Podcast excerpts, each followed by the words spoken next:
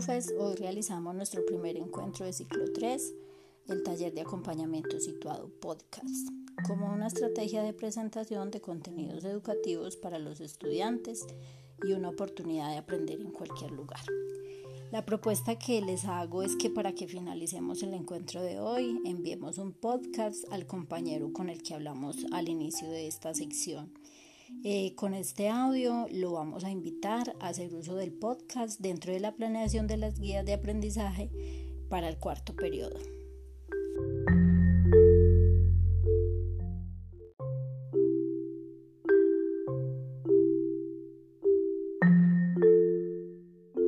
Profes, hoy realizamos nuestro primer encuentro de ciclo 3, el taller de acompañamiento situado podcast como una estrategia de presentación de contenidos educativos para los estudiantes, además como una oportunidad para aprender en cualquier lugar.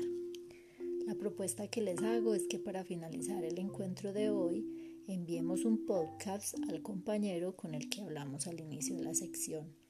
En este audio le vamos a contar cómo podemos incluir el podcast en el trabajo que realizamos con los estudiantes en lo que nos queda de estudio en casa.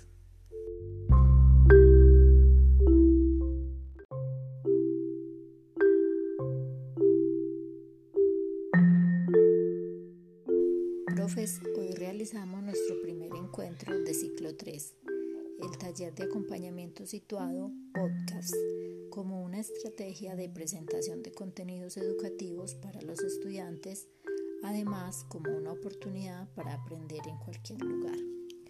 La propuesta que les hago es que para finalizar el encuentro de hoy enviemos un podcast al compañero con el que hablamos al inicio de la sección.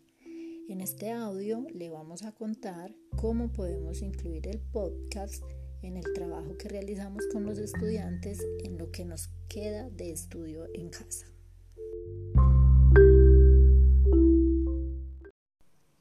Este momento pasamos entonces a la parte de estructuración de la sección de trabajo situado, donde vamos a mirar algunos postulados sobre el pensamiento crítico.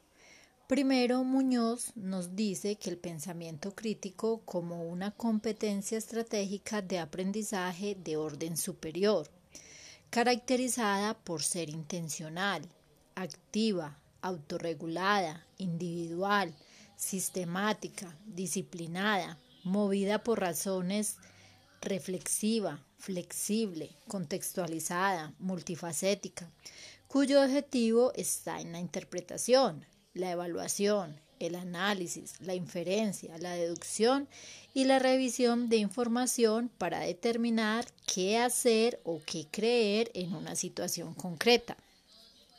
Por otra parte, el pensamiento crítico promueve unas habilidades, las cuales son comparar y contrastar, analizar argumentos, evaluar, identificar suposiciones.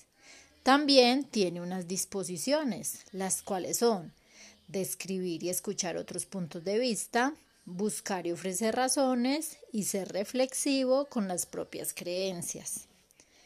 Para finalizar, los invito a que escuchemos estos últimos tres postulados y se ubiquen en el postulado el cual ustedes se identifican más. El primero es de Robert Ennis de 1985, donde dice que el pensamiento crítico es razonado, reflexivo, que decide qué hacer o qué creer en un determinado momento. El segundo postulado es de Michel Scriven y Richard Paul, el cual dice que el pensamiento crítico implica una actividad en la cual se deben utilizar habilidades donde la información recogida a través de diferentes formas y fuentes sea contextualizada, analizada, sintetizada o evaluada. Por último, el tercer postulado de Andrés Mejía, Mónica Orduz y Blanca Peralta nos dice que el pensamiento crítico es la noción de una capacidad crítica. Está relacionado con el conocido no tragar entero, con ir más allá de los significados aparentes y con darse cuenta de lo que hay detrás de las ideas, argumentos, teorías, ideologías y prácticas sociales de las cuales somos testigos cotidianamente. Y también, sobre todo, está relacionada con la autonomía de pensamiento, con la posibilidad de ser dueño responsable de las decisiones sobre qué creer y cómo actuar.